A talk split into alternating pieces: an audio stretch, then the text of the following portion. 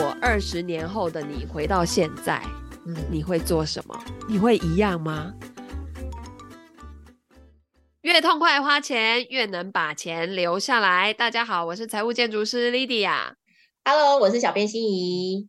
嗯，我们今天要来讲最近很夯的一出剧，叫做《财阀家的小儿子》。那如果还没有看完这一出剧的听众朋友们呢，我们待会内容可能会讲到一些剧里面小小的剧情。那你如果不想要被暴雷的话，欢迎先去听其他集，等你全部追完剧之后再回来听。好，因为其实我们看完剧之后呢，就是发现里头有蛮多可以讨论的东西，所以这一集想要跟大家聊一聊这个剧这样子。对，首先其实我觉得。呃，男主角虽然是宋仲基啊，但是这一次整个就是被在剧里面饰演他阿公的那一位李胜敏这一位演员。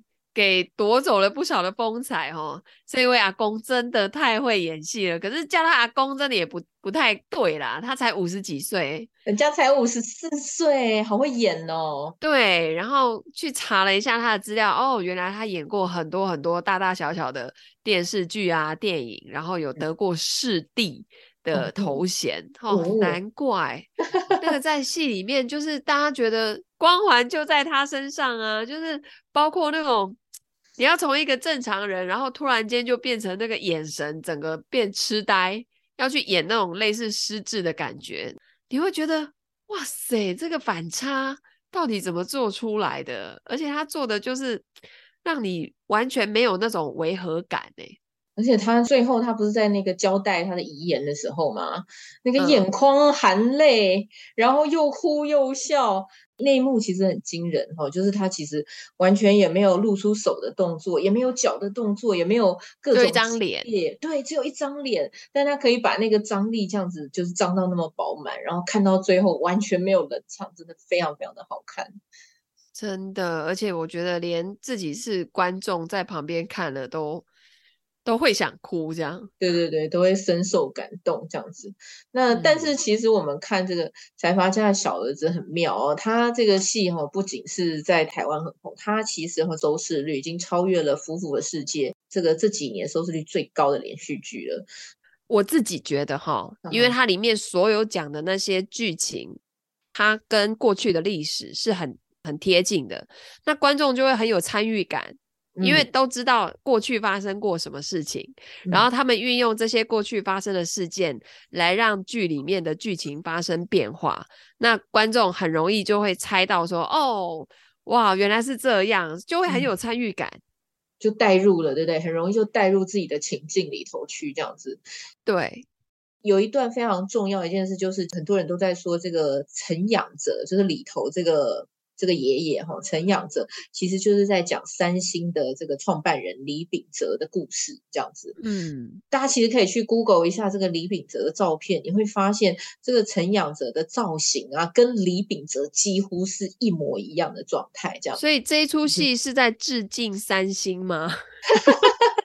感觉致敬还是抹黑啊？对对，他是都有抹黑还是致敬哈？我们可以可以就是慢慢的再聊下去哈。像他讲说，这个里头的爷爷陈养哲是这个碾米厂起家。三星的这个创办人李秉哲其实也是碾米厂起家的啦，就连同精米这家公司创业开始的这样子。哎、欸，以后当富豪是不是都要先做跟米有关系的？我们台湾的王永庆早期不是也是跟米有关吗？对啊，是送米的嘛。那个时候是不是只要掌握了米，就掌握了全世界？这种感觉是不是？我觉得是早期吧，这个米就所有人的生活所需啊。然后王永庆他不是送米，而且他很聪明，都会留意说，哎，哪一家的米可能快吃完了，哦，所以就很会做生意嘛。所以其实也是从物流业开始做起，对不对？对对对对，他自己当物流，对 不对？对对对，人肉物流业这样。大家记得，就是陈养哲，其实在里头也是有没有顺阳物流这个这个重发展重点啊？就是一开始创业，对他不是还对那一台送货的车很有感情，对对，还在那边修车车，有没有？对啊，然后进而想要搞一个什么顺阳汽车，对汽车，对汽车那一段会就是可以对照三星在外汇危机的时候将三星汽车出售给法国雷诺集团这件事情，其实也是在历史上会出现的。所以，比方说你是韩国的民众，然后你也很熟这一段的时候，你看的时候是不是会有一种天哪，这好共识，跟我以前的这个背景完全一模一样？但它又是一个戏剧，这种介于现实跟戏剧当中的感觉就跑出来了，这样子。对，就是你知道过去的历史，但是你又知道这个戏里面又会有一些新的发展。对，就站在这些历史上，然后去做出一些新的剧情，你就会觉得很有趣。对对对对对，然后顺便又把自己的回忆也放进去，这样子。嗯、对，虽然宋仲基从头到尾就是那个一个礼貌又不失尴尬的微笑，然后他就是。觉得说不要紧啊，我拢知啊，结局是啥，你要哪部 都 OK 啊，哎呀，凊彩啦，哎，哪一只股票要涨到多少钱，我都知道了。哪一个总统要当选，我也知道，什么时候要发生什么事情，我都知道。你玩不过我的。然后，可是你觉得像他这样子，什么都知道，然后都开外挂，就就是像我们。是已经看到最后了哈，还没有看过的人赶快避开这一段这样子。像我们就已经看到最后，就觉得，嗯，你开外挂，你最后能做到的事情好像也也没有超出这个想象范围，这种感觉。对，那看这一出戏，很多人他们就会觉得说，哇，那个如果是我有一天醒过来，就回到一九九零年代的话。嗯、那大部分人第一个反应就是在台湾呐、啊，就会赶快买台积电，有没有？我身上要买起来。对，然后新义区那一片田，赶快去把它买起来啊！什么荒凉的土地，在内湖、南港那个以前鸟鸟不生蛋、鸡不拉屎的地方，赶快。对，你看现在多多夸张。但是重点来啦，其实啊，我觉得有没有这个送分题根本不是重点，重点是当你知道这些送分题之后，你就算买了，你可以长期持有它嘛？还有就是你的第一桶金怎么来？比方说，嗯、好，我现在知道二十年后台积电就是会狂飙就对了。嗯，啊，假设我们现在回到一九九零年代，那那个时候你很多人就会说，哈、哦，我如果知道哪一只股票会飙，我就压身家，对不对？嗯，重点来了，你的身家。是多少？你会不会身家整理完八十万？这这已经是身家了。还有就是，假设你真的持有二十年，在这二十年当中，你如何能够很确定你不会动用到这一笔钱？这二十年当中会不会发生其他令你需要花大钱的事情？而且我觉得很妙的就是，当你回到过去，你去搅动了一个你自己人生的历史上面的改变。譬如说，你可能过去的二十年投资台积电这件事情不曾发生在你的人生当中，但是你回到过去了，你做了这件事情，那它会不会发生另外一件事情来让你回复到原状？譬如说，你后来做了这个投资，然后你中间又发生了一个事情，迫使你不得不把台积电卖掉，这是很有可能的。就是宇宙就是如此的神奇，该你的就是你的，不该你的。有一天他还是会收回去的，所以其实知道送分题是有很重要吗？我觉得根本不重要，根本就不是重点。大家都会觉得说啊，那不公平啊！就算大家都回到一九九零年代，人家那个宋仲基是投身在财阀家呢，对不对？啊，一般普通人哪有这种金钱资源，哪有这种人脉资源？好，嗯，但我觉得这里面的共通点就是。所有的人都要有培养自己的影响力的这种能力，就是你要具备这些能力，不然你即便知道这些答案，你讲出去，谁会相信你啊？你看那个剧里面，宋仲基也要到处去说服别人呐、啊，嗯，对不对？说服纽约的那个投资者，然后那个他们家族里面又这么多阻碍，嗯，他还要去说服他阿公，嗯，对不对？时不时还要。出个意外，所以我觉得就是你的影响力还是要有，然后你去调动这些资源的能力还是要具备。嗯，而且他，而且他后来还是因为就是奇迹上市嘛，然后上市之后就呃就是号召投资人来买它，所以集众人之力才有更大的影响力。是啊，嗯，还是一样嘛，就是不要想着什么事情都要自己独立完成。嗯你没有的资源，你可以向外去争取。那向外争取，你就必须要有影响力，你讲出来的东西，你平常的那个表达能力是怎么样的？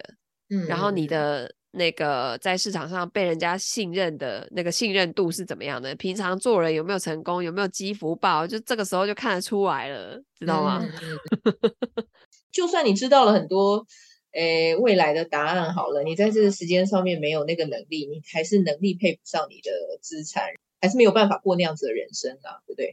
是啊，所以不是有一句话说，你能不能成功，取决于有多少人希望你成功啊。所以，那个我们听众朋友们有没有知道事先的送分题？有没有事先知道标股？那个真的不是重点。虽然啦，某种程度上可以少奋斗很多年，可是不要忘记了，所有的东西它都需要时间去发酵。它不是说你知道答案啊，明天就会变成你要的那个样子。不是说买完啊，就只有一天的涨停就结束了。它不是，它是一个很长的一段趋势。那在这个很长期的过程当中，有没有其他的变数会导致于你最后的这个结果可能不会是你刚开始想要的那样子？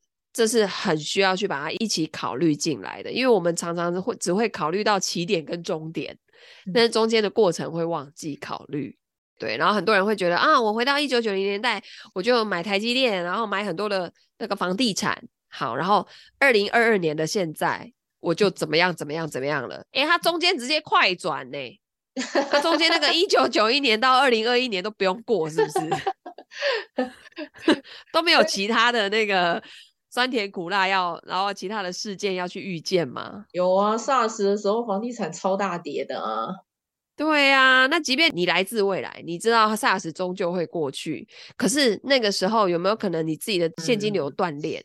嗯、有的人是明明知道答案，他还是没办法，他还是得要去卖掉他那个会赚钱的部位啊。对，陈岛俊手上那么多土地，他也是要 缴土地税啊，空地税要缴，对呀、啊，对不对？买完土地不是就没事干了，每年要交税的、啊，不是放在那里就没事了，对不对？对啊，对啊，所以这中间其实还有很多需要去考虑到的一些点呐、啊，那是大家比较常常容易忘记的哦。我如果怎样怎样就可以怎样怎样，好像也没这么容易哈、嗯。所以其实获得巨大财富这件事情也不是一个人生最终点啦，就是在这个人人生最终点的过程当中，这个过程才是最重要的一件事。对，就不要盯着那个结果。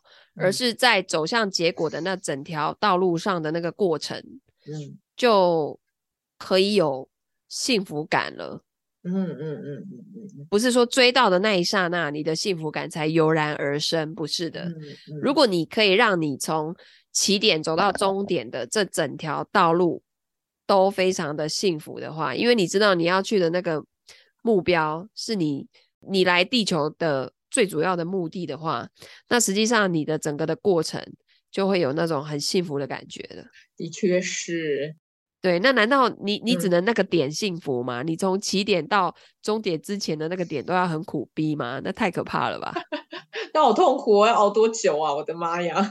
对啊，那就失去了人生的意义了。早点拿到正确的答案，还要熬二十天 才可以达到那个目的，也是很痛苦的。而且说到那个幸福感这件事情，我一直觉得陈岛俊在中间跟他的女朋友，还有跟他的大嫂这一段也是蛮有趣的。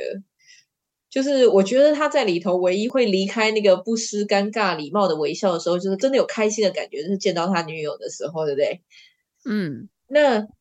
其实我一直在想说，他为什么不跟他大嫂在一起？因为如果他是真的要争家产，或者是真的要拿下顺阳的经营权，老实说，他跟他大嫂在一起更有这个权势，然后更有资源可以再去拿下那些资产啊。为什么不跟大嫂在一起？不奇怪。你的意思是说要找厉害的咖一起搭配就对了？对啊，打怪你的伙伴没有更好，你的补师或者 你的你的其他骑士没有更好的话，你的队伍起不来啊。哎、欸，可是你想，另外一条线，他自己不是读法律的吗？他如果再交一个检察官女友，用法律来冲康，不是也很好弄？应该也很好弄，有没有？就变成法律攻防剧了，有没有？这不是穿越剧了，就是那个法律的部分，他自己完全没有发挥，都是让他女朋友来发挥啦。对啊，我觉得那个剧里面根本就把法律这件事情当作 so 嘎，亏他法律系第一名，对不对？对啊，嗯，但是我觉得他最后没有选他大嫂，还有另外一个原因啦，就是他可能觉得那个他女友是他就是整个邪恶世界当中唯一就是美好的那一块，这种感觉要保留住，这样。哦，对不对？对不对？有没有这种感觉？就是你知道这种美好的感觉或这种纯真，就是如果他选择大嫂，他可能就是同流合污。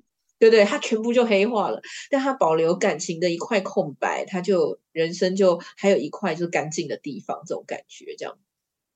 就是最后啊，呃，我们要爆雷喽！没有看这一集，赶快闪开。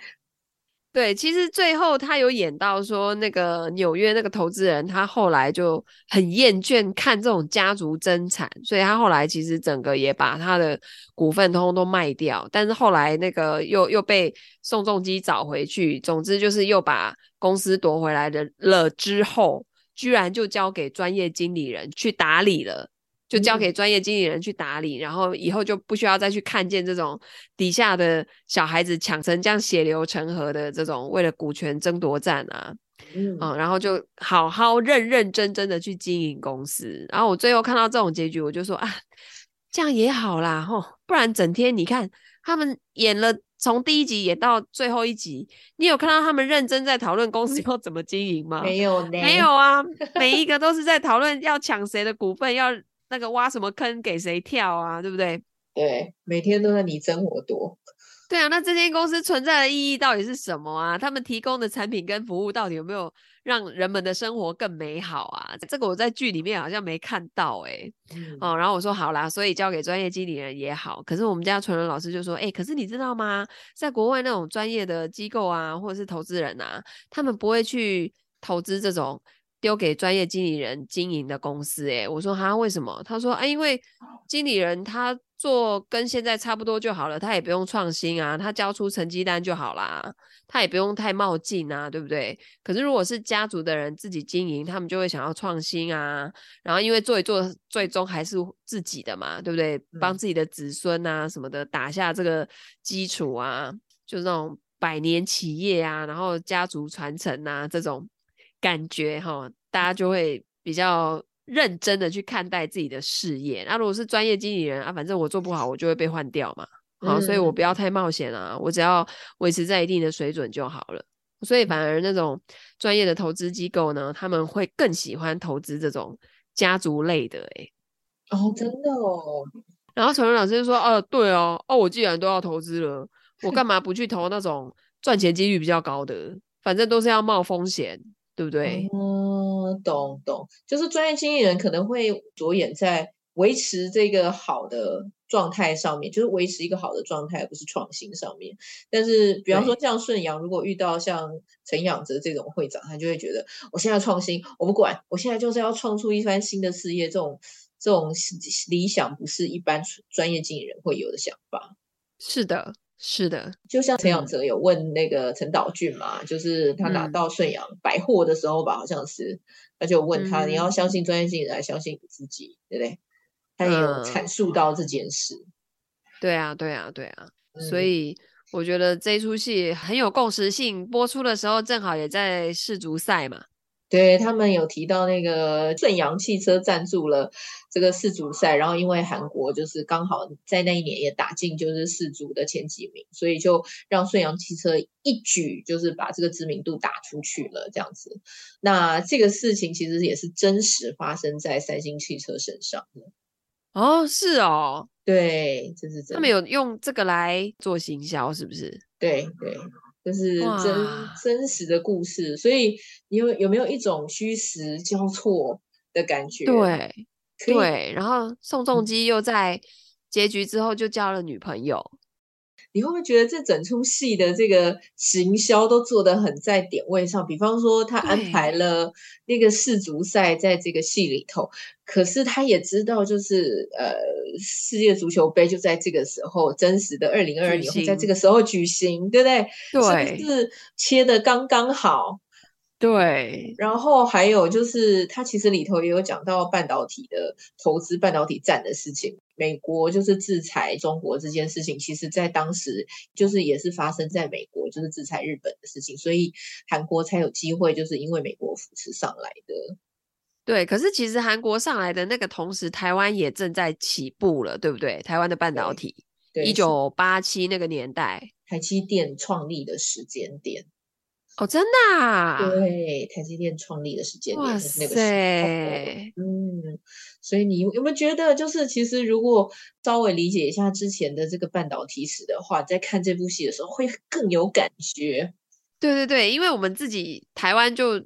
那个早期民国八十几年那个年代做电子股怎么做都赚钱嘛，嗯、所以其实台湾人本来就对电子股情有独钟，嗯，所以我们一看到这种什么半导体啊、DRAM 嘛，有没有？他那个那个戏里面还讲到 DRAM 的价格什么有的没的，就会就有一种很熟悉的感觉，然后就遇到美光裁员的新闻，对。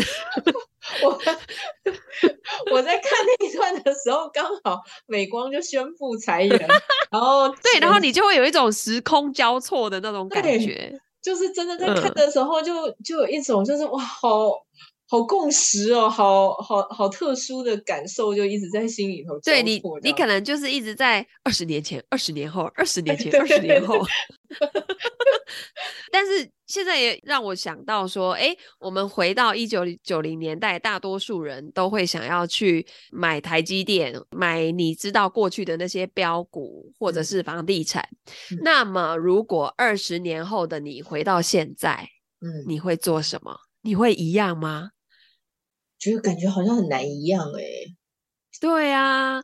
就包括买房地产这个东西啊，我发现现在的那个九零后，他们已经对于买房地产这个观念越来越薄弱了，放弃有土司有财这个概念，对不对？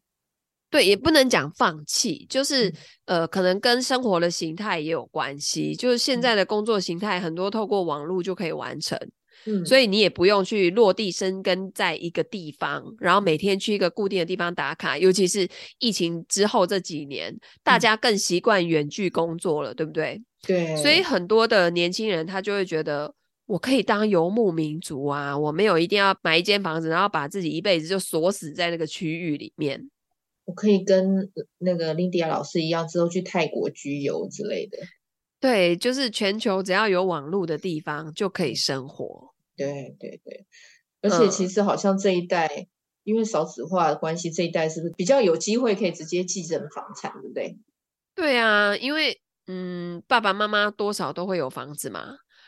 小孩如果没生几个，他分下来，其实我现在做很多财务规划的个案啊，嗯、他们大部分是有换房的需求，而不是买新房子的需求。哎，嗯，就是再怎么样啊，家里都会有地方住啦。嗯嗯嗯嗯嗯，嗯，就算结婚也有哦。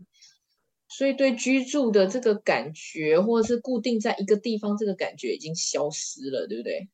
对，现在的人还会需要固定，是因为孩子读书。对，没错，求学。对，但是孩子一旦大了，大家全部都要放飞，你知道吗？对，就，就是都要去旅居哎，好多人的那个梦想都是这样哎，这边住个三个月，那边住个半年。哦，而且就自从你讲了旅居之后，我还去网络上面看搜索了很多旅居的东西。哎，真的有很多人到东南亚去旅居哎。对啊，因为赚一样的钱，在便宜的地方花啊，当皇帝有什么不好？而且我跟你说，很多在我们这边发生完的，大概三五年后会去。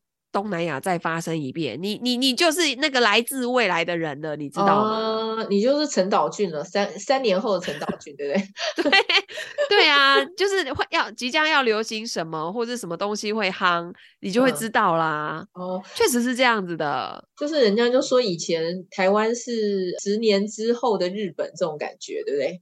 就是日本现在流行的东西，过几年之后台湾就会开始流行，这样以前来对对，现在可能流行的传导速度就快很多了。对，但是它还是有一个 lag，还是有一个延迟效应在，那、啊、更不用说到东南亚了。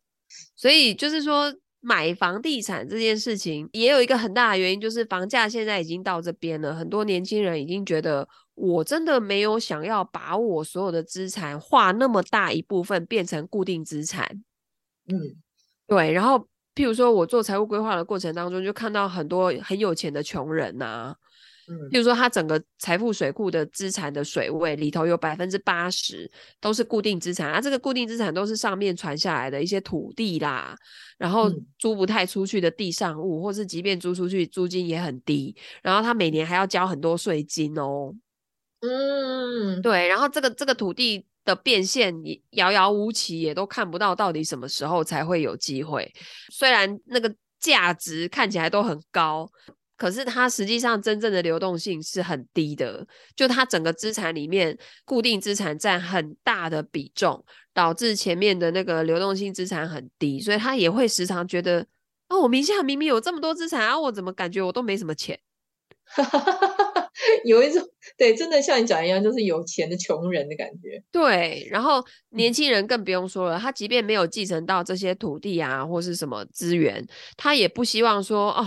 我一辈子可能就好啦，赚个五千万好了，可是我却要花两千万、两千五百万去买一间房子，那占用掉我一辈子的财富资源的一半呢？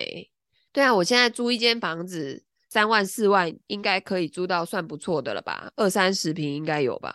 有有有有有。我说的是大概新北市的这这个地段啊，台北市我可能不知道，但是三四万。基本上在台湾的那个你，你你只是租一个地方来住的话，那个品质不会太差，对不对？嗯，没错。嗯，那你看哦，如果三万块一年也就花个三十六万，那如果我那个本金拿去买那个定存股、金融股，然后一年配个几十万的股利啊，我拿一半来租房子啊，我爱换哪里就换哪里，对不对？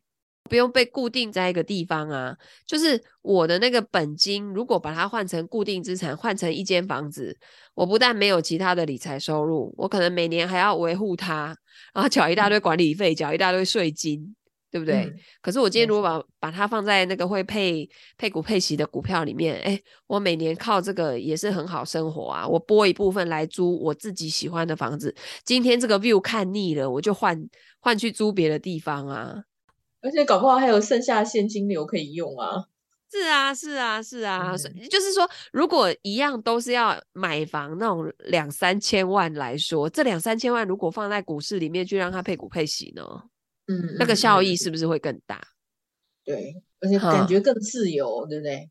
这个其实是现在年轻人的想法、欸，哎，对啊，就会觉得说，在未来还有很多种变法，而不是永远都是跟以前一样。所以，就算知道以前的正确答案，也不一定会。影响你以后未来所有的事情，对，因为以前我们对于买房的观念就是、嗯、啊，你交这些租金啊，你不如自己来交房贷，对不对？二十年交完房子就你的了啊。但是这个东西是在以前房价大家还觉得这个范围是 OK 的情况下，可是现在的房价对很多人来说真的太高了，太不 OK 了。对，然后。好，即便我缴完，现在房贷动不动就拉三十年，三十年后这个房子也旧了，嗯、然后它还能不能维持原本的价值，嗯、现在是一个问号呢。而且你知道，就是他们现在大家都在发展火星业务，我都觉得 搞不好以后我们要去火星或是元宇宙买房子之类的，就是到时候那我没有现金流的话，我也没有办法去火星或元宇宙买房子。我是不是想太多？我觉得这是很有可能的啊。是啊，对啊，但不知道什么时候。而且你看，你集所有的财务资源三十年，你就为了一间房子，欸，诶，那你是不是所有其他可以体验的人事物，你都要放弃啊？没错，没错，你就只能被锁在一个地方。嗯嗯，就是陪着那个房子过生活这样子。对，主最主要是这间房子有可能在你总资产的部位比重太高了，很多人是超过五十趴、六十趴，诶。等于说他把大把的钱都堆在这个地方，那我就觉得，哎，这样子人生的选择性就会变得很少，就是要金钱为我所用，而不是我被金钱绑住这种感觉，对不对？对，就是现在下一代也不太爱当房奴啊、车奴了，所以我们的结论就是，即便你知道送分题，你即便就像那个宋仲基一样，在剧中都知道答案了，可是你能不能创造出最终你想要的那个结果，还是要靠自己的努力，对不对？你必须要有影响力，你要让别人愿意相信你。还有就是，其实我最后觉得，有没有知道这些答案，并不是重点。重点是你在这整个人生的过程当中，有没有把你的生活、你的日子过得喜悦、过得幸福，然后过得是那种能量状态很轻盈，然后你自己就是很喜欢这样的生活，并且你去影响到很多人，帮助别人的生活更好的这整个过程，而不是一昧的追求那个结果，然后让自己的整个过程很痛苦。你看那个宋仲基多可怜。在剧里面交女朋友跟检察官还要蹑手蹑脚的，偷偷摸摸的，是不是？最后还不能在一起哦！我又剧透了。对，就就是，然后时不时还要被车撞一下，有没有？这样有意思吗？对啊，所以人生要怎么过啊？我觉得。不在于你知不知道什么样的答案，而是你要怎么过，你要怎么把它过好，就是怎样让这个钱为我们所用。这个这个事情其实是一个漫长不断学习的过程啦。然后，呃，最终人生是要达到幸福，不是要达到很有钱，对吗？是的，有钱你要帮助更多的人。好的，所以如果你喜欢我们今天的分享，欢迎按赞、留言、转发，同时在下方的 show notes 里面呢，去订阅我的电子报。我在电子报里面会写更多精彩的东西，关于投资理财的讯息来跟你做分享哦。那我们就下次见，拜拜，拜拜。